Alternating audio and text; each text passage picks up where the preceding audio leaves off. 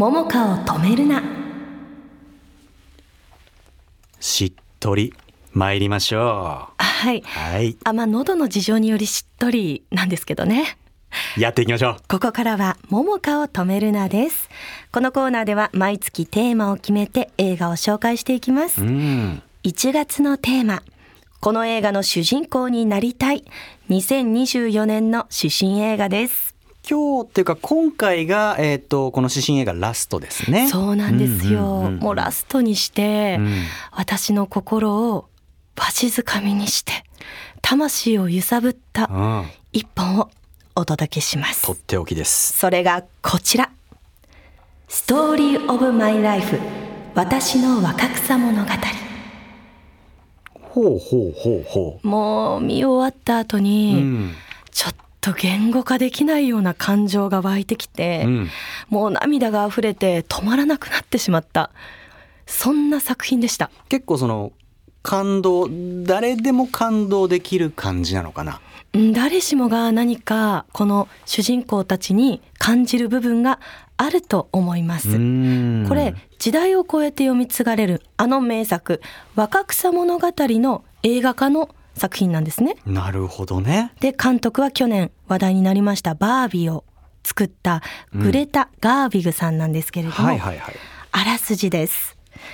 しっかり者の長女のメグ、活発で信念を曲げない作家志望の次女、ジョー、内気で繊細な三女、ベス、人懐っこく頑固な末っ子、エイミーの四姉妹の物語です。うん女性が表現者として成功することが難しい時代に作家になる夢を一途に追い続けていたジョー、まあ、次女ですね。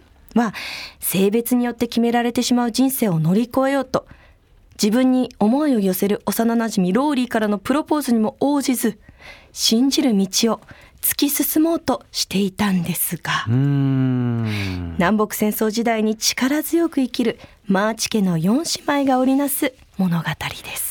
だからこう時代背景的にそういうの難しい時代だったんだろうね。そうなんですよ。うん。でこの作品アカデミー賞の6部門でノミネートされて衣装賞を獲得しております。はい。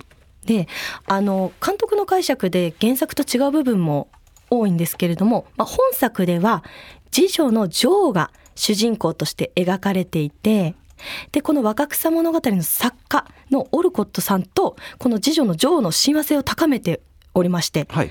で家族がお家を離れてからの姉妹が結婚したり巣立っていってからの主人公の葛藤を描いています。なるほどね。さあこの映画の注目ポイントこちらです。私のストーリーは私が描く。そうだね。なんかこう力強いメッセージですね。はい。うん。まず本作品は彼女たちの少女時代と現在を行き来して描かれている、えー作風になっております。はい。でまずこの少女時代のみずみずしさですかね。本当に素晴らしかったです。もう何もかもが愛しくてで貧しくも4人の少女たちがお互いを支え合って生きる姿っていうのがもう本当に宝石みたいにキラキラと輝いて見えました、うん。そして少女たちは成熟し現実と向き合わねばならぬ現代です。はい。でねどの時代も女性が向き合う問題って大きな差はないなっていうふうにこの作品見て感じたんですが特に女性が職を持つことが難しかったこの時代は女性が幸せになるには結婚するしかないのよそういう価値観を繰り返し伝えられるんですよ。まあ呪いにある意味近いよね裕福な人と結婚してお母さんみたいにならないでねみたいな。うんうんうんでもそんな中での4姉妹のさまざまな生き方が描かれていくんです。うんまあ、それこそ夢を諦めて結婚の選択をする子がいたりとか愛だけでは食べていけないっていう苦しさを感じる子とかお金がないからこそ失ってしまう命とか。はい。でこの主人公次女のジョーはですね小説家になるっていう夢を持ち続けているんです。うんうんうんうんうん。で幼い頃から大人たちから言われる裕福で幸せな結婚。これを幸せって感じてないんですね。まあ本人がもうそれは違うと思ってるんだね。で女性が一人でも自立して生きて行ける道。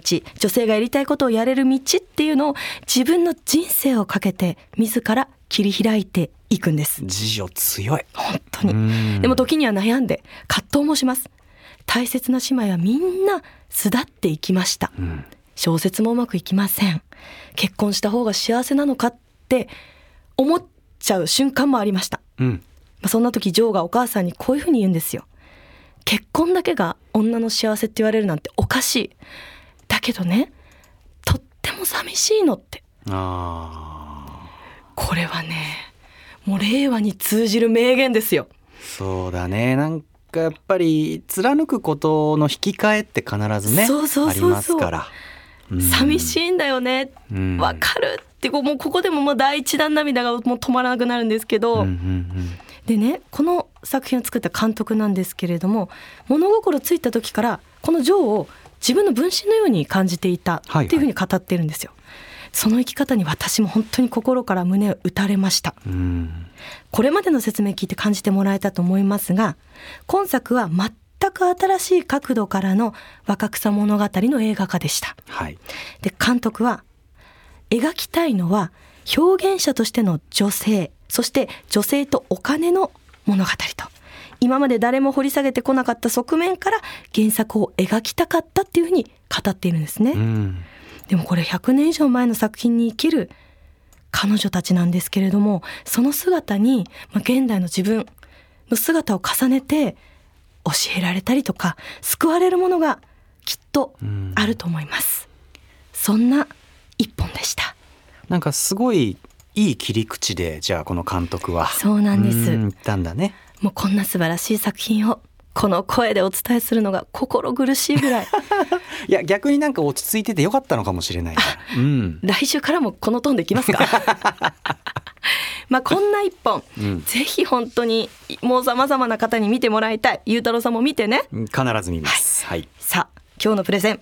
どれぐらい？見たくなりましたか？ポイント評価をお願いしたいです。今日のプレゼン何ポイントいただけるでしょうか？はい。今日のストーリーオブマイライフ。私の若草物語プレゼンは今後この映画を見て僕が流すであろう涙5ミリリットル分です。おお素晴らしくないですか？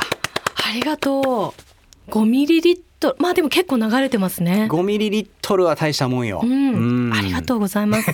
え、でもきっともうそれ以上に。う5ミリじゃあれか聞かないか。そう。不思議な涙が流れるんです。マジで。ぜひ体感してください。はい。以上、桃花を止めるなでした。